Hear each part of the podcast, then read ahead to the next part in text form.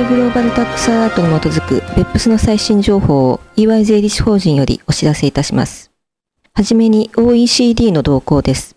2016年5月23日、OECD 理事会は2015年10月に公表された BEPS の行動8から10及び13のレポートに定めたガイダンスを OECD 移転価格ガイドラインに採択する正式な手続きを取りました。さらに OECD 理事会は移転価格にかかる税源侵食と利益移転防止措置の推奨事項、すなわち別府推奨事項を採択しました。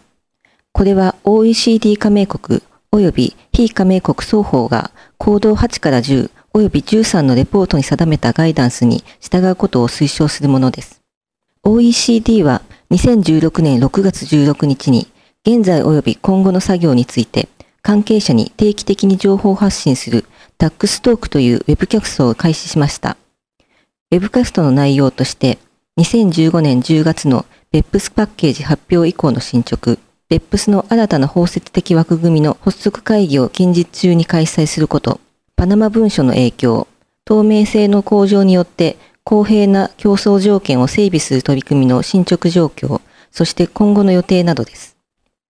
BEPS については、OECD 理事会が2016年5月23日に BEPS の改定事項を OECD 移転価格ガイドラインに取り組む採択をしたことが強調されました。各国はすでに BEPS 推奨事項を導入し始めていますが、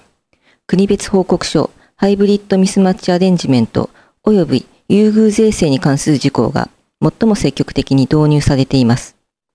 多国間協定については、現在96カ国が交渉に参加しています。すべての国が協定に調印した場合、2000を超える租税条約がその対象となります。OECD によれば、協定の最終文書は2016年11月までに作成される見通しで、2017年前半に公表され、調印が行われます。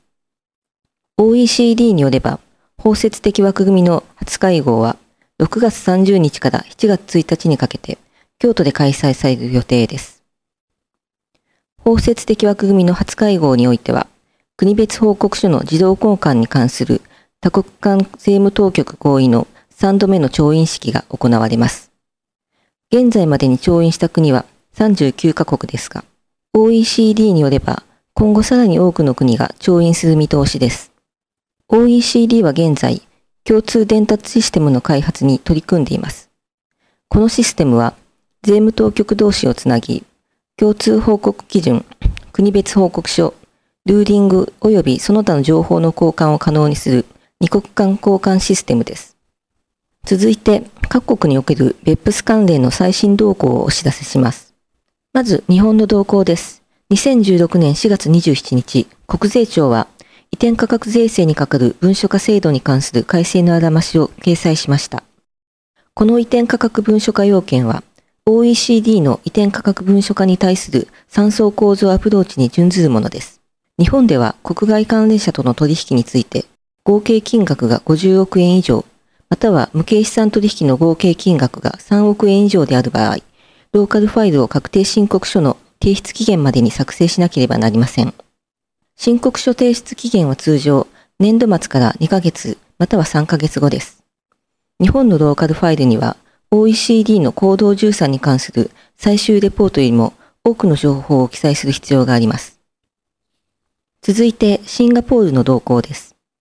2016年6月16日、シンガポール財務省は、ベップスプロジェクトを世界的に実施するための包摂的枠組みに、シンガポールが参加すると、プレスリリースで発表しました。最後にベルギーの動向です。2016年6月2日、ベルギー連邦政府は追加の税制改正に関する法案を議会に提出しました。